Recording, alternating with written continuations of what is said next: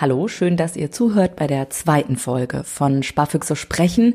Ich bin Andrea Peters und ich mache diesen Podcast, weil ich für mich entschieden habe, über Geld spricht man nicht, von wegen, jetzt erst recht. Und deswegen spreche ich mit ganz vielen Menschen über ähm, Geld, Honorare, Einnahmen, aber auch, wie sie sparen, also wie sie mit Geld umgehen, ob sie über Geld sprechen, mit wem sie darüber sprechen, woher sie die Informationen eben bekommen, um finanziell unabhängiger zu werden. Weil ich habe gemerkt, ich muss unbedingt mich frei machen von diesen Gedanken als freie Journalistin, als Selbstständige. Oh Gott, was habe ich in den nächsten drei Monaten am Ende der drei Monate unter Strich stehen, damit ich keine Liquiditätsprobleme bekomme und, und, und.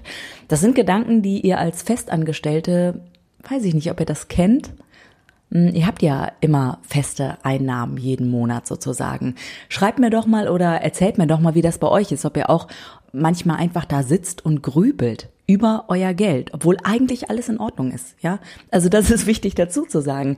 Es ist ja nicht so, dass ähm, ich hier im Hungertuch nage irgendwie und nicht weiß, wie ich mein nächstes Brötchen bezahle, sondern das sind teilweise irrationale Ängste. Und diese irrationalen Ängste, die möchte ich einfach nicht mehr haben.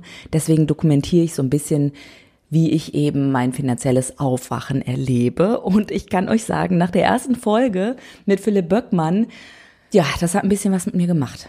Also nicht, dass ich jetzt, ähm, weil ich habe mit Philipp ja viel über so Online-Basics gemacht, wie kann ich online sparen, shop.de, MyDeals und so weiter. Ich habe mich jetzt nicht wie eine Kranke an den Laptop gesetzt und habe da Schnäppchen mehr reingehackt, ja, sondern äh, ganz im Gegenteil, ich habe mich von mein Online-Banking-Konto gesetzt, von meinem Geschäftskonto. Ich habe ein Geschäftskonto, das trenne ich klar von meinem Privatkonto und habe mir einfach ein Haushaltsbuch für mein Geschäftskonto gemacht. Ja, werdet ihr vielleicht sagen, äh, ja, ach nee, äh, ich habe das nicht gemacht, ich habe das aber nur privat gemacht. Mm, und dabei sind mir ein paar Dinge aufgefallen, weil ich kannte einfach nicht meine fixen Kosten im Monat, also was auf jeden Fall rausgeht, sowas wie die Künstlersozialkasse als freie Journalistin oder Berufsunfähigkeitsversicherung oder Zahnzusatzversicherung oder sowas, ja aber auch mein Auto, was ich jeden Monat bezahle. Und diesen Betrag kannte ich tatsächlich bis eben auf den Cent genau nicht. Genauso wenig wie meine flexiblen Kosten. Also das ist sowas wie Tanken, ne, also Benzingeld, Kosten für Unterkünfte, weil ich in einer anderen Stadt übernachten muss für einen Kunden oder für einen Auftraggeber. Ich bin zum Beispiel häufiger mal in Köln und schlafe dann eben da und das sind eben auch Ausgaben, die aber flexibel sind. Das heißt, ich kann die eben, wenn alle Stricke reißen, irgendwie runterfahren. Ja, und da ist mir aufgefallen, dass bei meinen fixen Kosten, dass es wirklich ein bisschen hoch ist und dass ich Quatsch bezahle teilweise. Wirklich Quatsch. Also ich hatte noch von vor einem Jahr so ein Adobe-Abonnement offen, hier für InDesign, für Photoshop und so weiter, weil ich ziemlich viel Pressearbeit für einen Kunden gemacht habe. Und das hat sich einfach so im Sande verlaufen. Ne? Jeden Monat mal eben so schwupps, elf Euro weg. Oder die freiwillige Arbeitslosenweiterversicherung. Vielleicht kennt ihr das, wenn ihr den Gründerzuschuss bei der Bundesagentur für Arbeit in Anspruch genommen habt, habt ihr die Möglichkeit, wenn ihr euch selbstständig macht, eben in diese Versicherung einzuzahlen, um dann, solltet ihr von der Selbstständigkeit in eine Arbeitslosigkeit rutschen, versichert zu sein. Ja, wie soll das denn bei mir funktionieren? Also wann bin ich denn arbeitslos. ne? Weil es muss ja dann auch gegeben sein, dass quasi eine, eine Auftragslage runtergeht, stetig. Das muss man eben auch nachweisen der Agentur für Arbeit, wenn man Arbeitslosengeld haben möchte. Also es geht nicht von heute auf morgen und bums.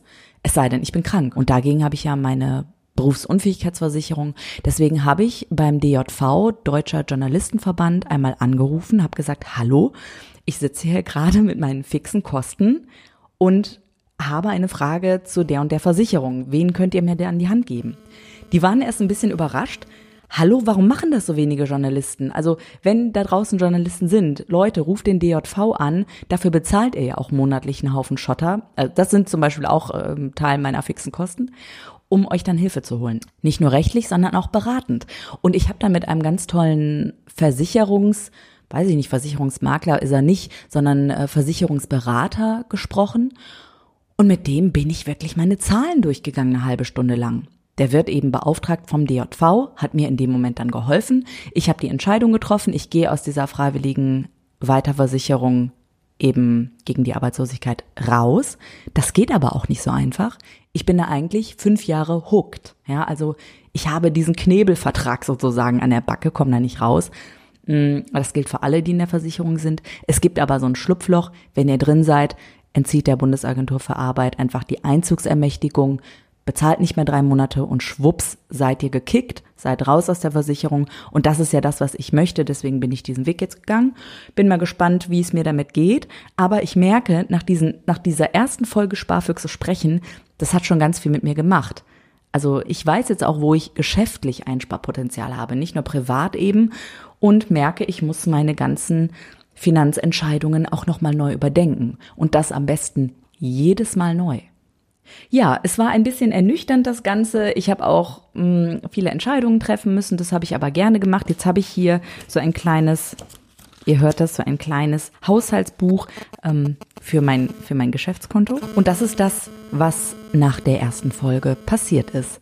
In der nächsten Folge spreche ich mit einer Arbeitskollegin und ich bin schon sehr gespannt, was sie mir erzählen kann. Sie sagt von sich selbst, sie ist Sparfüchsin durch und durch. Ihre Familie nennt sie oder ihre Freundin nennen sie auch manchmal schon Geizhals. Äh, vielleicht ist sie so ein kleiner Sparnerd. Ich weiß es nicht. Ich werde es erleben. Ich war auf jeden Fall überrascht, als ich das von ihr erfahren habe. Also freut euch auf die nächste Folge. Dann spreche ich wieder mit jemandem für hier kein Monolog. Ist schon ein bisschen seltsam, muss ich sagen. Ich frage mich, wie das Leute machen, die irgendwie eine halbe Stunde Podcast durchsprechen. Alleine. Haben die keine Freunde? Was ist da los? Ich freue mich auf euer Feedback. Äh, schreibt mir, ähm, sprecht mit mir, denn es geht ja darum, dass wir miteinander sprechen, Sparfüchse sprechen. Und damit meine ich, dass wir alle miteinander über Geld sprechen sollten, um uns gegenseitig schlau zu machen.